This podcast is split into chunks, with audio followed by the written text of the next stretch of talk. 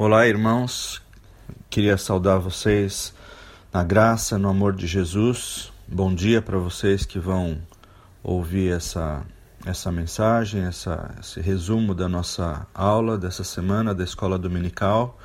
Mas obviamente você pode escutar isso durante a semana também, o momento que for mais adequado para você.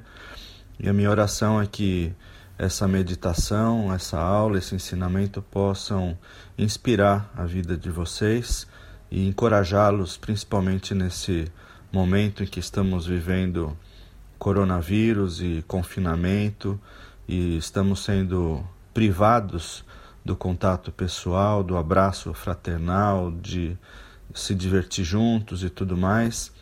Mas vamos usar isso também para a gente aproveitar também o nosso tempo nessa meditação da palavra de Deus. E o, o tema da nossa semana hoje, da aula, é vida cristã e o amor responsivo a Deus. O amor responsivo, aquele amor que responde a Deus. Né? E estamos falando então basicamente desse tema nessa semana. E tem uma frase também que está no seu material, e eu recomendo inclusive que você leia o material para enriquecer mais ainda, porque o que nós vamos fazer aqui agora é quase que um roteiro, né? alguns alguns aspectos que a gente queria reforçar do tema de hoje, mas o John Stott eh, escreveu assim: somente Deus pode dar significado à vida, porque só Ele pode suprir o que está faltando. É uma frase muito bonita e ela abre então essa nossa conversa, essa nossa meditação.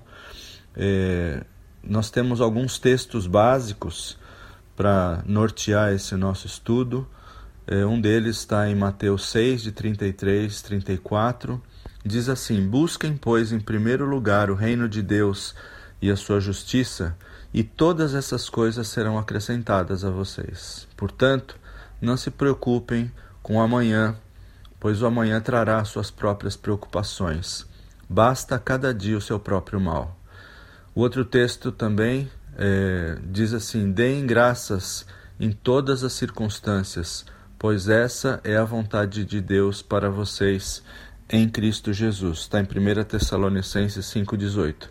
E o terceiro texto, em Deuteronômio 6,5, diz assim: Ame o Senhor, o seu Deus, de todo o seu coração, de toda a sua alma e de todas as tuas forças. João 3,16, por falar em amor, né? Diz assim: que Deus amou o mundo de tal maneira que deu o seu único filho para que todo aquele que nele crer não morra, não pereça, mas tenha a vida eterna. E um amor desses, irmãos, incomparável, imensurável e tão grandioso que Cristo demonstrou, não pode ficar sem resposta. Vocês não acham?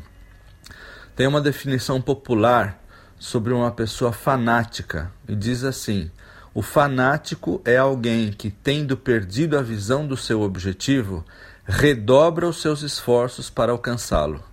E aí, esquisito, né?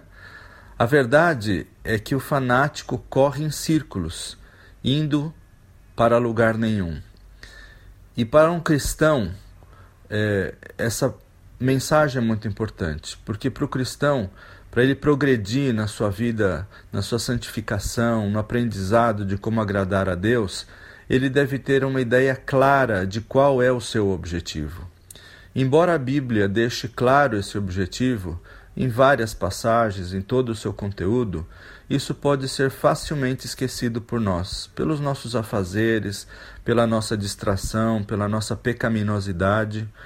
E o texto de Mateus que lemos agora, esse Mateus 6, 33 e 34, nos exorta, nos instrui a buscar, e busca dá a ideia de esforço, de trabalho.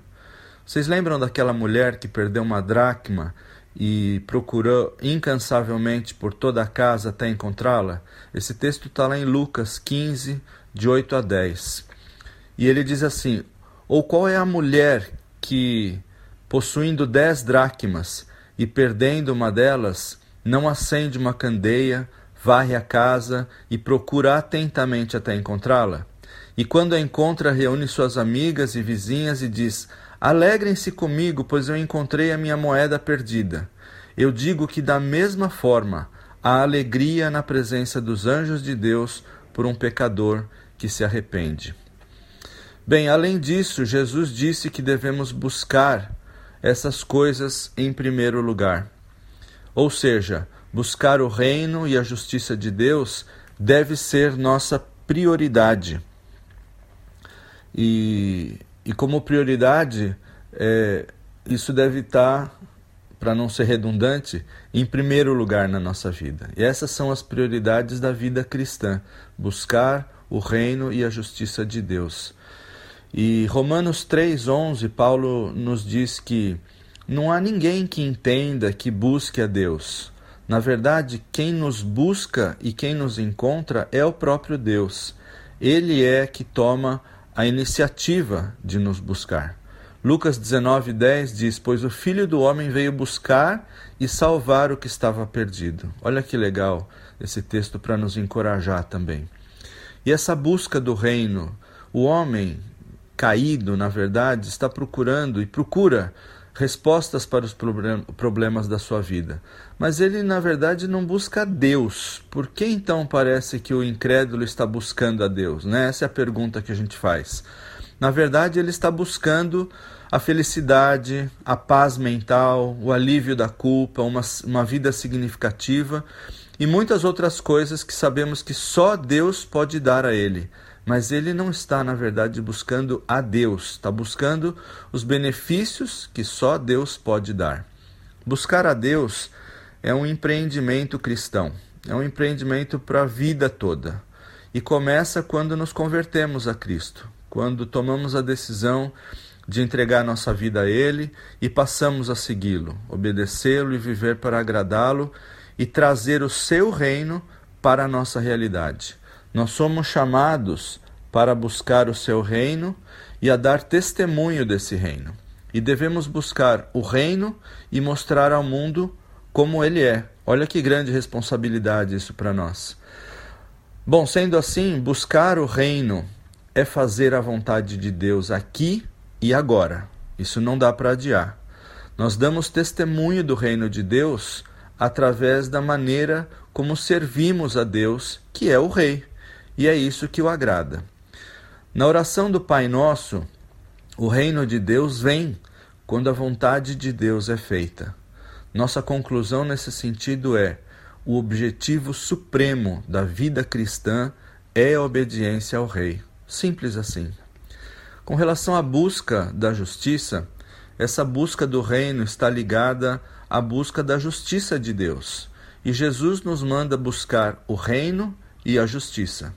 Essa justiça não é humana, mas é aquela manifestada e praticada por Jesus. Sua vida foi uma lição da justiça perfeita. Cristo é, além do amor, também a justiça encarnada. Em João 4:34, vemos que sua comida era fazer a vontade do seu Pai. Jesus era o Deus encarnado mas também foi o homem perfeito, ou seja, homem perfeitamente justo e santo.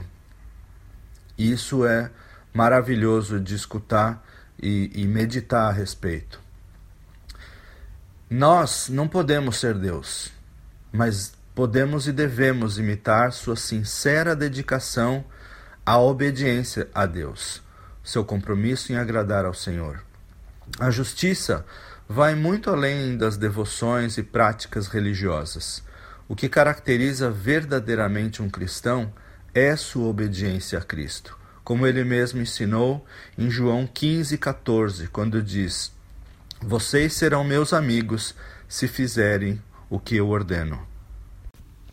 Estamos falando de vida cristã e o amor responsivo a Deus. Vida é definida nos dicionários como o período de tempo compreendido entre o nascimento de um indivíduo até o dia de sua morte.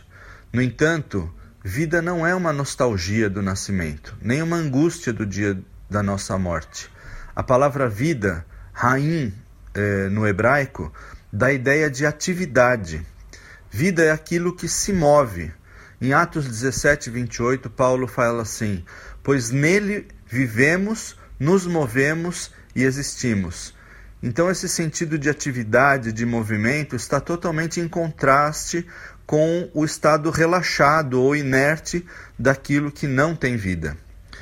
É, Duane Holzer tem uma frase muito legal e diz assim: Ganhamos a vida pelo que recebemos, vivemos a vida pelo que damos. Assim como vida é ação, vida cristã é a vida baseada nos princípios de Cristo. É viver o Evangelho, é viver as boas novas do Reino, é viver para agradar a Deus. Isso não é fácil, mas pelo Espírito Santo que nos habita, temos poder para viver acima da mediocridade. João 1,12 nos diz: Mas a todos quantos o receberam, a saber, a todos quantos nele creram, deu-lhes o poder, deu-lhes o direito de serem feitos filhos de Deus. O cristianismo tem que apresentar um estilo de vida muito superior em tudo, no trato das pessoas, das suas necessidades, no comportamento, nas decisões. O cristão não apenas trata e cuida do próximo, ele precisa ir muito mais além porque os padrões do reino são muito mais elevados. O resultado dessas práticas cristãs é que isso desenvolve o caráter dos cristãos. Tiago nos diz: a religião que Deus, o nosso Pai, aceita como pura e imaculada é esta: cuidar dos órfãos e das viúvas em suas dificuldades e não se deixar corromper pelo mundo.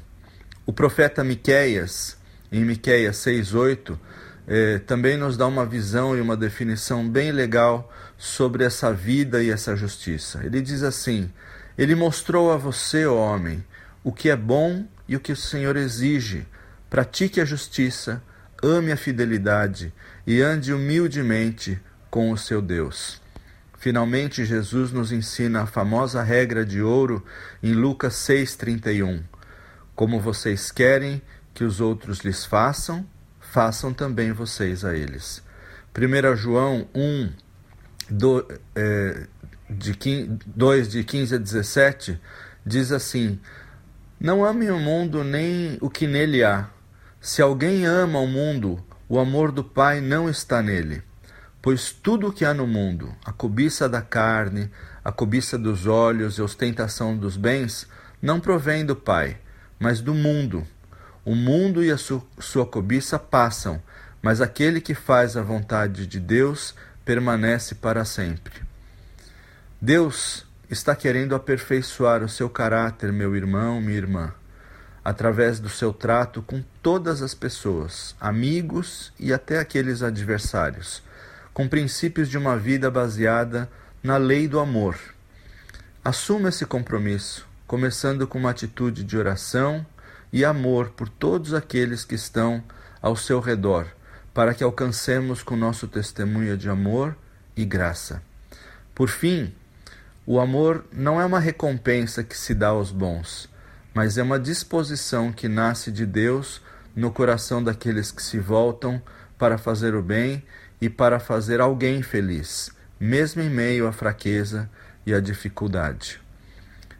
E esses são alguns aspectos que eu gostaria de trazer para vocês nessa semana sobre vida cristã e o amor responsivo. Falamos sobre vida, sobre atividade, e é muito importante que vocês tomem em conta que a nossa vida, a nossa vida cristã, se manifesta através da prática, dos nossos atos, das nossas palavras, dos nossos gestos, do nosso comportamento. O nosso testemunho vai estar sempre é, em observação. As pessoas ao nosso redor estão observando aquilo que falamos, se condiz com aquilo que fazemos e vice-versa.